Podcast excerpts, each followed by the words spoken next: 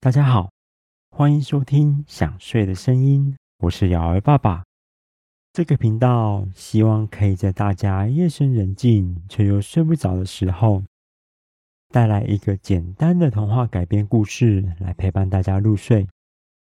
今天是这个频道的第七集。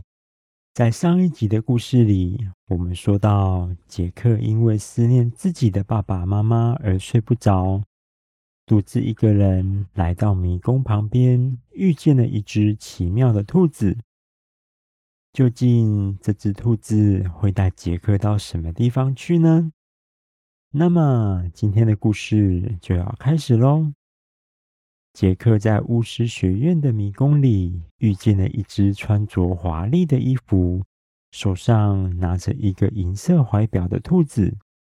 他匆匆忙忙地跑进迷宫中的一个转角，因为杰克从来没见过穿着衣服还会使用怀表的兔子，就好奇地跟在那只兔子后面，想看看它到底为什么这么匆忙。却在转角的时候，一个不小心跌进了迷宫中的洞穴。那个洞穴很深很深，杰克在洞穴里一直不停地往下坠。等到杰克将原本在空中不断翻滚的身体调整好姿势之后，才发现下坠的速度其实非常的缓慢。慢到杰克都觉得自己好像是一只鸟一样漂浮在空中。渐渐的，黑暗的洞穴亮起了一点一点的灯光。杰克仔细一看，才发现那是许多茶柜跟书架漂浮在洞穴里。他们不断的跟下坠的杰克擦身而过。杰克有时候会将书架里的书拿起来看一看。看腻了，就把书放到下一个即将擦身而过的书架里。甚至杰克还将茶柜上的茶壶与茶杯拿起来帮自己倒一杯茶，喝完了，再将茶壶跟茶杯放到下一个飘上来的茶柜上。不知道下坠了多久，突然“砰”的一声，杰克掉到了一捆又一捆柔软的干草堆里。他站起来，确认自己的身体没有受伤后，又听见那只拿着怀表的兔子焦急地喊着：“哦，糟了，糟了，我要迟到了！”那只兔子说完，又朝着一条长长的走廊跑去。杰克马上用最快的速度跳下干草堆，并追了上去，却发现长廊的墙壁上摆了许多画框。虽然因为他跑得很快，导致没办法把每幅画都看过一遍，但是他对其中的一幅画特别有印象。那幅画的左右两边各画了白天与黑夜的场景，中间光与暗的分界线非常的明显，仿佛在宣告白天与黑夜永远是对立的一样。那幅画的右半边描绘了白天的场景，太阳高高挂在空中，大地一片明亮，有一座白色的城堡坐落在草原上，一位穿着白色衣袍、脸上带着浅浅微笑的白发女性站在城堡外面，她的表情和蔼又善良，让杰克感到奇怪的地方是，他的背后站了一只深红色的大鸟，那是杰克从来没见过的鸟类。而左半边描绘了黑夜的场景，月亮静静地悬在天空中，大地一片灰暗，有一座灰红色的城堡坐落在草原上，同时有一位穿着红色衣服。怒气冲冲的红发女性站在城堡外面，他的表情凶恶又愤怒，身边站了一只拥有狮子的身体以及老鹰的头、嘴与翅膀的怪兽。杰克曾经在故事书上看过这只怪兽，它叫做狮鹫兽。虽然杰克很想停下来静静的观看这幅画，但是兔子已经穿过长廊，并转了一个弯，跑进长廊尾端的转角，就快要消失在杰克的视线之外了。杰克只能加紧脚步追上去。他穿过了长廊，并跑进长廊尾端的转角，来到一个巨大的大厅。这里有着高耸的天花板，上面悬挂的华丽吊灯照亮了整个大厅。大厅的淡蓝色墙壁上分布了许多大大小小的门，它们有着各种的颜色：红的、黄的。绿的、蓝的，还有紫色的门。杰克在大厅四处都找不到兔子的踪影，心里想：他可能已经打开某一扇门，离开这个大厅了吧。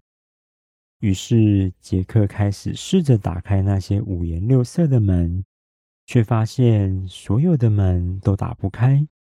他失落的躺在大厅中央，思考着该怎么从原本的路走回去。该怎么爬上那个漂浮着茶柜与书架的洞穴？杰克忍不住抱怨地说：“如果我也跟小女巫一样会使用飞天扫把，就可以直接飞上洞穴，回到大家身边了呢。”突然，杰克的眼角看见原本空荡荡的大厅中央，居然多了一张玻璃桌子，桌子上还有一把金色的钥匙。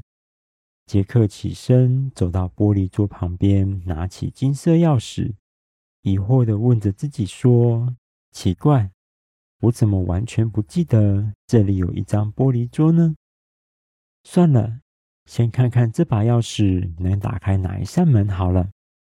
杰克拿着钥匙，一个门一个门的尝试想要打开它们，但是整个大厅的门都试过了。就是没有一扇门能用这把钥匙打开。最后，杰克看见了一个刚刚完全没有注意到的金色小门。杰克疑惑地走到门边，说着：“奇怪，我记得这里确实没有这道金色的门呀。难道这道门跟玻璃桌一样是凭空出现的吗？”杰克仔细观察那道金色的门。虽然那道门小到杰克无法通过，但他还是将钥匙插上去，试着转了转。结果他听到咔嚓一声，门锁被解开了。杰克开心地打开门，并趴在地上，顺着门看出去。门外是一片漂亮的花园，而那只兔子正从门边跑过去。匆匆忙忙地跑进了花园旁边的森林。杰克苦恼地说着：“糟糕，唯一能打开的门居然这么小，而我自己又不会让身体变小的魔法。那只奇妙的兔子就要消失在森林里了，该怎么办呢？”杰克转过头，看着大厅中央的玻璃桌子，希望它能跟刚刚一样。突然变出什么东西来，让自己可以通过这道门？想不到杰克只是眨了一下眼，原本空荡荡的桌子上居然多出了一个小瓶子。杰克走过去，把瓶子拿起来看一看，发现瓶子上有一个写着“喝我”的小字条。杰克说：“反正我现在也没有办法从洞穴爬回迷宫。”更穿不过那道金色小门，就喝喝看吧。杰克把瓶子凑到嘴边，轻轻地喝了一小口，发现里面的果汁混着樱桃、草莓、葡萄，还有牛奶糖的味道。因为太好喝了，杰克就一口气把整瓶果汁喝光光。就在杰克意犹未尽地抱怨着果汁太少的时候，他感觉到眼前的玻璃桌变得越来越小，甚至连墙壁上的门也在逐渐缩小，一直到杰克的头“砰”的一声撞到了天花板，他才发现原来不是周遭的景物变小，而是自己居然长大到整个大厅都塞不下了。杰克变大之后的身体缩在大厅里，觉得非常难受，忍不住伸展了一下手脚。但是因为杰克变大之后，力气也跟着变大，导致他只是轻轻的伸展了一下，双脚居然就踢破了原本锁住而打不开的门，而双手则是撞破了高处的墙壁。杰克就干脆这样，让手脚伸到屋子外面，让自己舒服一点。杰克心想：既然我现在力气这么大，不如直接把房子拆掉，我就可以离开这里了。哦，不，不对，我不可以这么做，否则这间房子的主人回来，看到房子被破坏了，一定会很伤心的。杰克一时之间不知道该怎么办，索性就坐在房子里休息。不知道过了多久，杰克听到一个急促的脚步声从远方跑了过来。他透过墙壁上的破洞往外看，那只兔子居然又跑回来了。他一边跑一边着急的四处看看，像是在寻找什么东西，嘴里喃喃的念着：“不，不。”不不，到底跑去哪里了？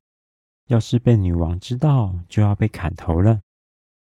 兔子一路找着它遗失的东西，渐渐的跑到了房子旁边，直到它撞到杰克巨大的双脚，它才抬头发现了杰克伸到房子外面的双手跟双脚。